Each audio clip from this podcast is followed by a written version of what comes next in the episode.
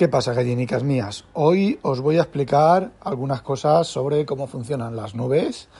Eh, también he de deciros que no hay nada publicado oficialmente o yo no he encontrado documentación técnica ni fiable ni contrastable y de hecho no hay información técnica.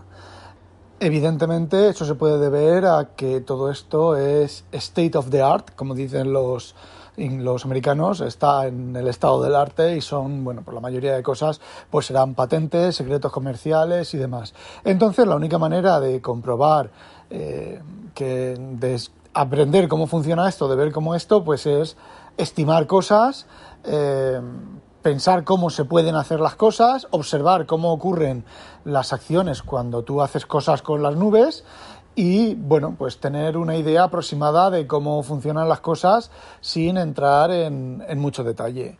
Y eso es lo que yo os voy a explicar, posiblemente muchos conceptos, muchas cosas que os expliquen yo aquí, aquí sean incorrectas o vayan cambiando a lo largo del tiempo y vayan mejorando o vayan eh, simplemente variando. Yo esto viene todo de experiencias propias, de problemas con nubes, soluciones con nubes y demás. Pero antes, un mensaje de nuestros patrocinadores. Siglos en oscuridad, esperando una señal. La promesa, ¿cuándo llegará? Aleluya, gloria en las alturas, paz aquí en la tierra. Aleluya, gloria en las alturas, gozo a las naciones rayo de luz que atravesó la noche con su resplandor. Ángeles anuncian hoy buenas nuevas de salvación y los cielos cantan a gran voz. iCloud Drive se me activó en el MacBook Pro.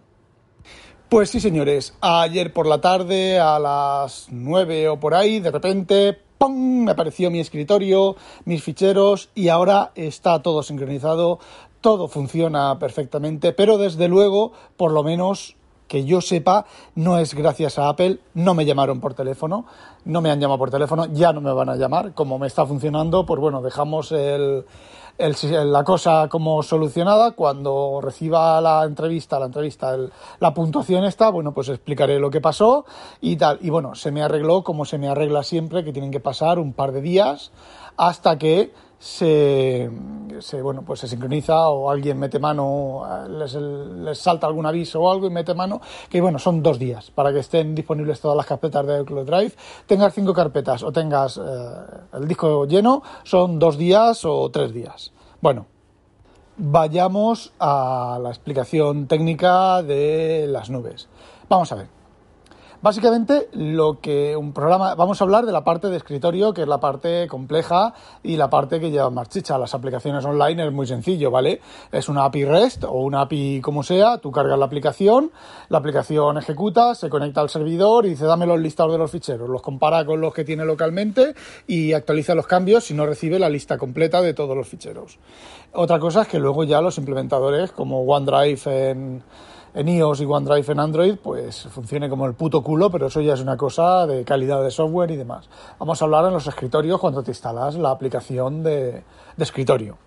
Y os lo voy a comparar con eh, OneDrive, que es con el que más, perdón, OneDrive, with, eh, con Dropbox, que es con el que más eh, peleas he tenido, iCloud Drive y Dropbox.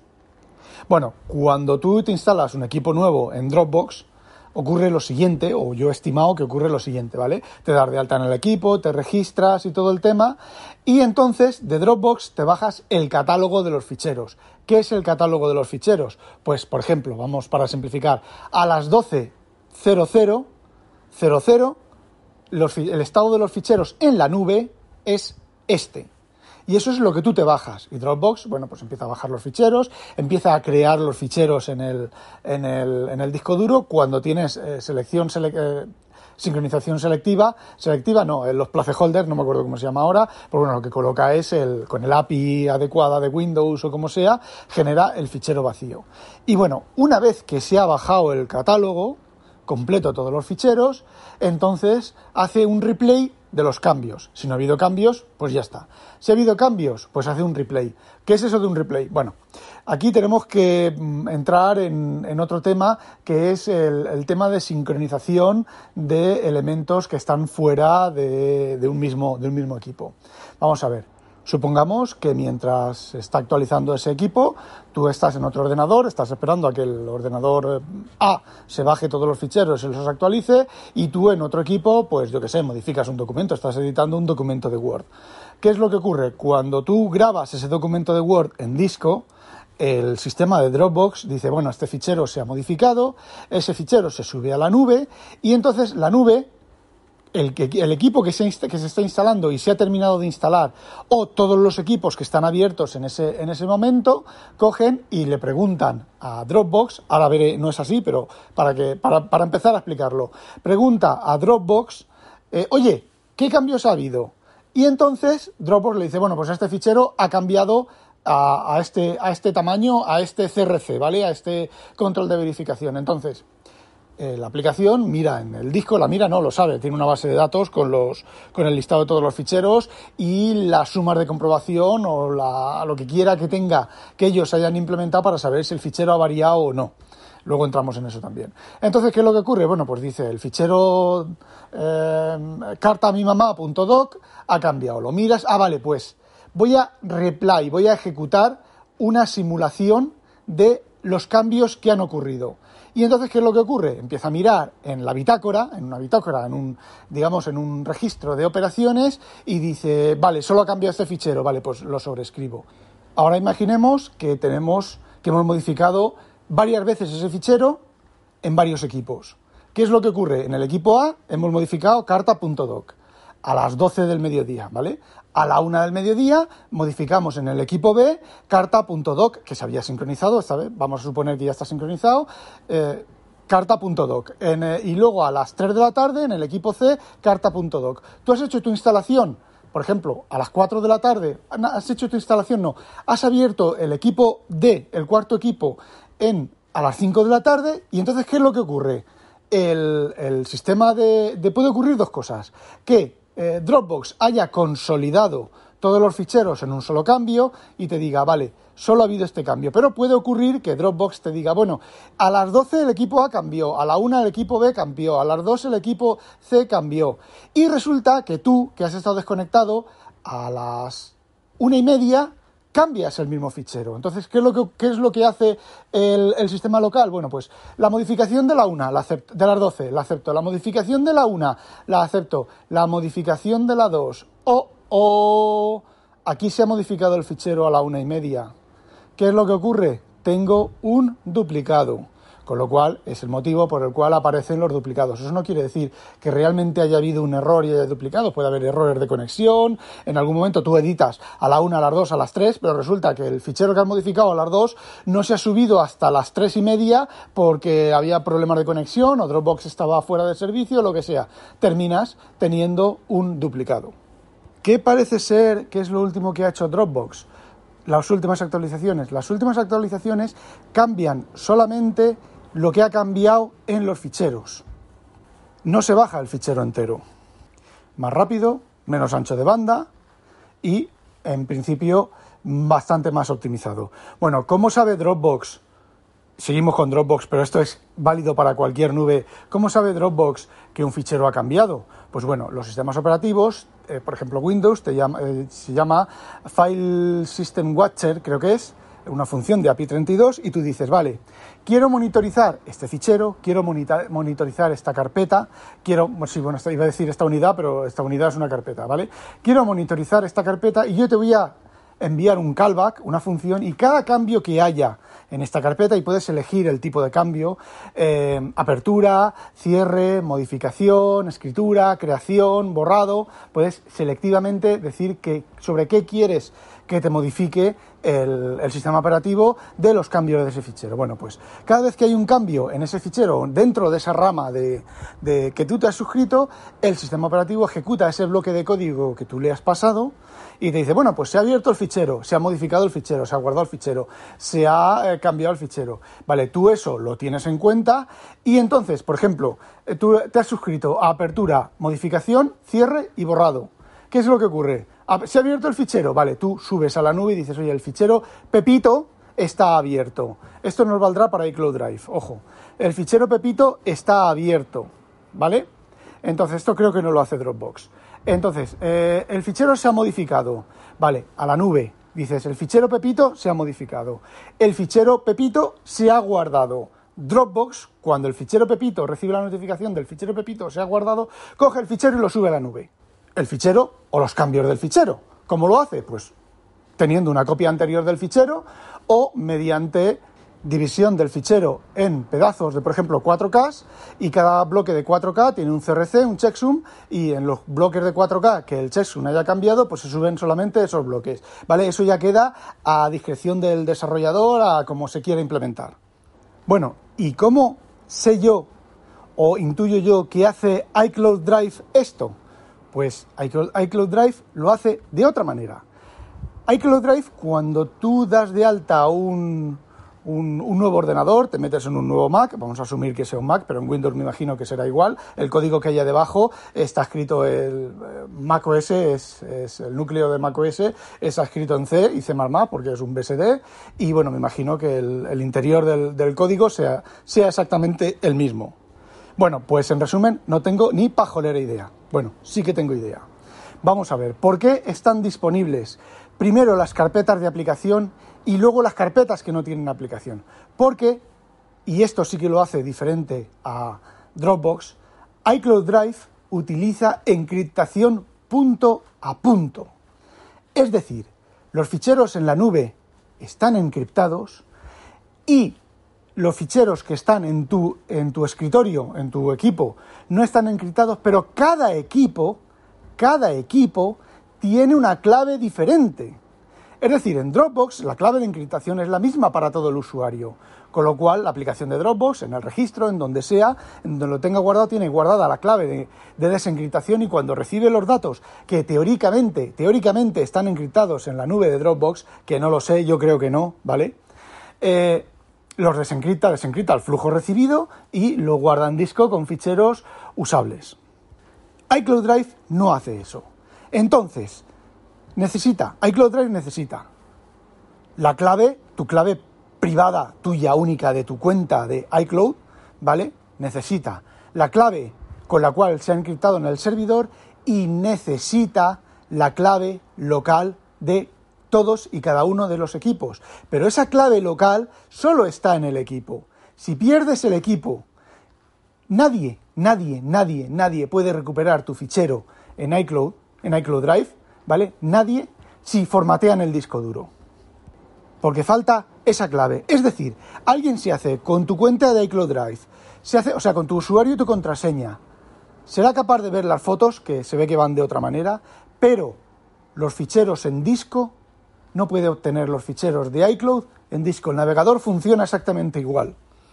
Vamos, los ficheros que ves en el navegador web cada instancia, cada sesión del navegador tiene su propio token privado de esa sesión del navegador. ¿Cómo hacen eso? No tengo ni pajolera idea, pero sé que funciona así.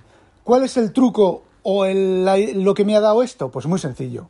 Tú cuando en una en un iCosa, en una iCosa, en un iPad, en un iPhone, tú te vas a ajustes, te vas a tu cuenta, te vas a iCloud Drive, luego dices gestionar almacenamiento y se te abre la lista de los programas que tienen que están en iCloud Drive, que tienen carpeta en iCloud Drive, y aparte sale otra, otra opción genérica que es iCloud Drive, que están, ahí están todos los programas que no tienen eh, todas las carpetas, perdón, que no tienen programa.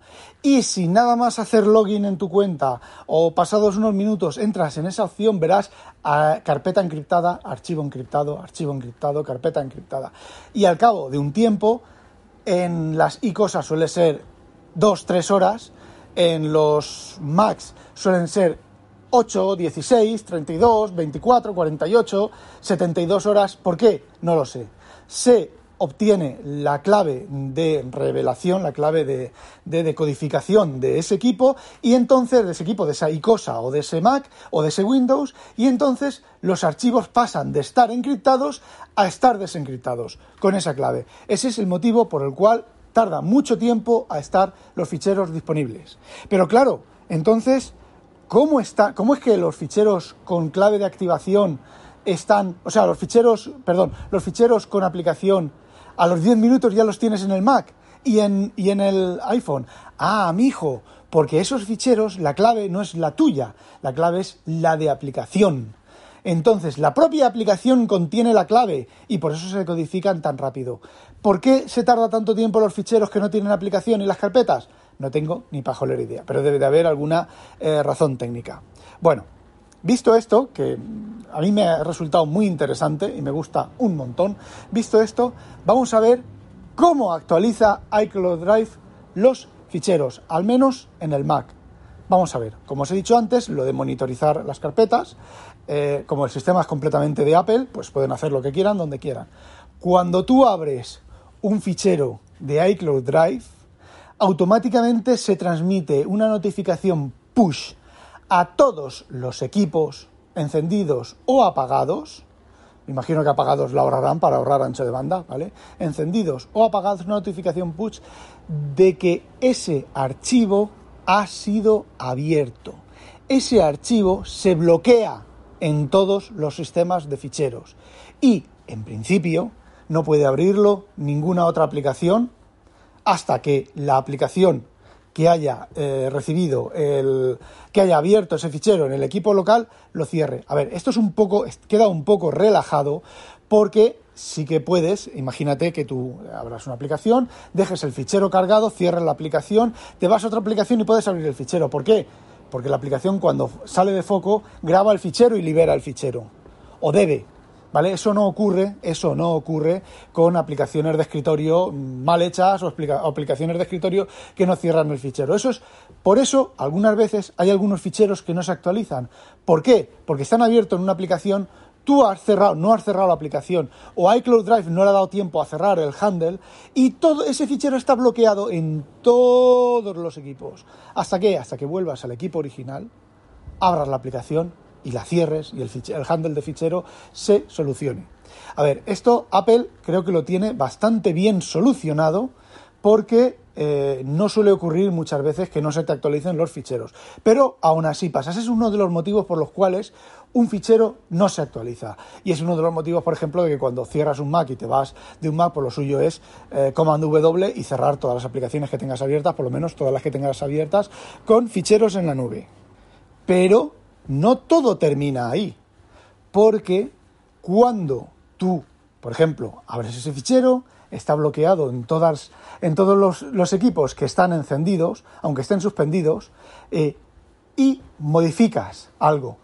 Tú modificas. No, la modificación no se envía. Pero cada vez que grabas, grabas en el fichero, en el momento en que grabas, se transmite una notificación push a todos los equipos que estén funcionando y se graba esa parte que ha sido modificada. Ese es el motivo por el cual muchas aplicaciones de iCloud, y ya me refiero a aplicaciones de la tienda, ¿vale?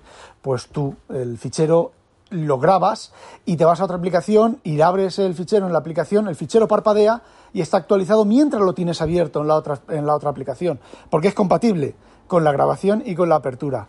Cuando lo cierras, ocurre exactamente lo mismo. Se transmite una notificación push de que el fichero ha sido cerrado Evidentemente se conectan a los servidores todas las aplicaciones y obtienen la, modificación del fichero y no me extrañaría nada que si el lo modificado del fichero es pequeñito fuera incluso los cambios en dentro de la notificación push que tiene creo que son puede tener 4K o algo así no recuerdo el tamaño de una notificación push.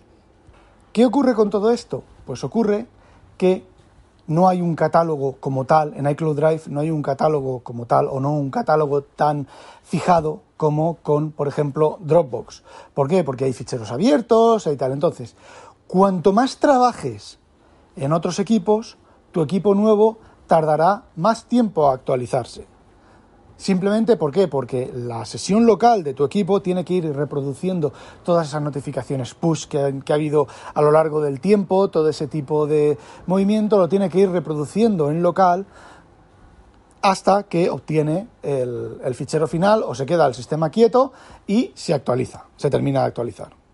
¿Y en qué termina todo esto? Pues muy sencillo, todo esto termina en que iCloud Drive cuando funciona bien, ojo, cuando tienes buena conexión y todo está funcionando bien, se actualiza muchísimo, muchísimo, muchísimo más rápido que, eh, por ejemplo, Dropbox. ¿Por qué? Pues básicamente porque se va actualizando casi en tiempo real en todos los equipos suspendidos. Y eso es porque, y también ocurre muchas veces que tú tienes un iPad que usas, por ejemplo, los viernes, como me pasa a mí, lo dejas el domingo cargado al 100% y vas a cogerlo el viernes y resulta que está al 77%. ¿Por qué? Porque ha estado todos los cambios de iCloud Drive que has estado haciendo y cambios en otras aplicaciones han sido recibidos por ese aparato y ha sido actualizado. ¿Y cómo he sido yo capaz de encontrar todo este tipo de cosas? Pues muy sencillo. Como os comenté, tenía problemas con la actualización de iCloud Drive en, el Windows del trabajo y lo que hice fue, pues bueno, para ver cómo funcionaba, modificaba un fichero en el Mac, guardaba y en el momento en que, a ver, en el momento en que en el, en el Mac le dices crear archivo nuevo, bueno, eh, sí, bueno, vale, en Windows. En Windows le das crear archivo nuevo, carpeta sin nombre, automáticamente le das a crear archivo sin nombre, te vas al Mac y ya ves cómo aparece, cómo ahí aparece, empieza a mover en la, en la carpeta, se empieza a mover algo.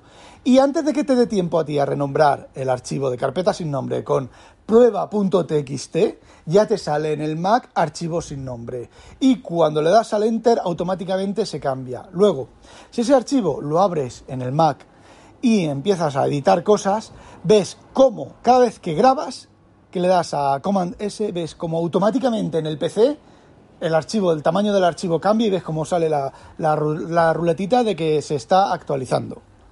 Evidentemente va ultra rápido porque otra de las cosas que tiene iCloud Drive, como tiene Dropbox, es eh, la el, el envío de actualizaciones vía de la red.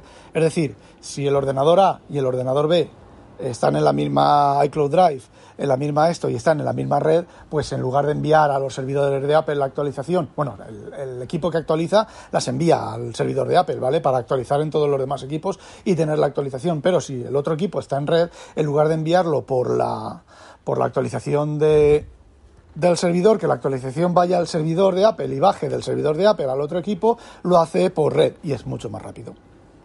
Y por eso, por ejemplo, si tenéis eh, Dropbox y iCloud Drive en, un mismo equipo y lo te habéis tenido suspendido el equipo, cuando encendéis el equipo, iCloud, perdón, eh, iCloud, sí, iCloud está más o menos actualizado o se termina de actualizar en muy poco tiempo y Dropbox empieza la ruedecita eh, buscando cambios, modificando cambios, tal y cual. Ese es el motivo. Aunque Dropbox creo que también envía notificaciones push a si no a todos los equipos, por lo menos a los que han sido abiertos recientemente o están activos o alguna cosa de esas. Desde luego, la diferencia de rendimiento, de velocidad en actualización de los ficheros modificados de Dropbox y de iCloud Drive es eh, demencial respecto a la misma, a la misma red. ¿Qué inconveniente tiene todo esto que os he contado?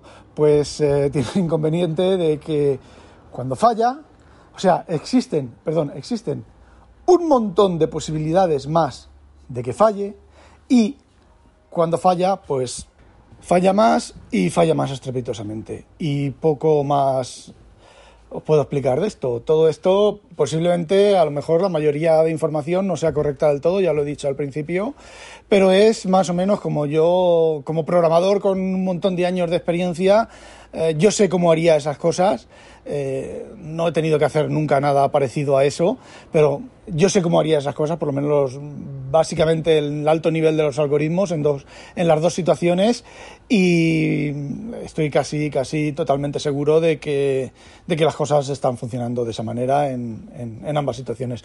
¿Cómo funciona OneDrive? Pues OneDrive creo que funciona bastante similar, o sea, bastante similar, no, a algo a caballo entre eh, iCloud Drive y Dropbox. Si estás dentro de Windows, el tema de las notificaciones, push y todo eso creo que se transmiten y funciona parecido porque resulta que Apple, la tecnología, la última implementación de iCloud Drive, eh, está bastante, bastante cercana a la de OneDrive, por eso iCloud Drive funciona con los placeholders y tiene los mismos iconcillos y las mismas cosas que OneDrive, porque están usando realmente la misma tecnología. Parece ser, parece ser que hay dos competidores gordos aquí, bueno, tres, pero Google no cuenta porque lo de Google es basura.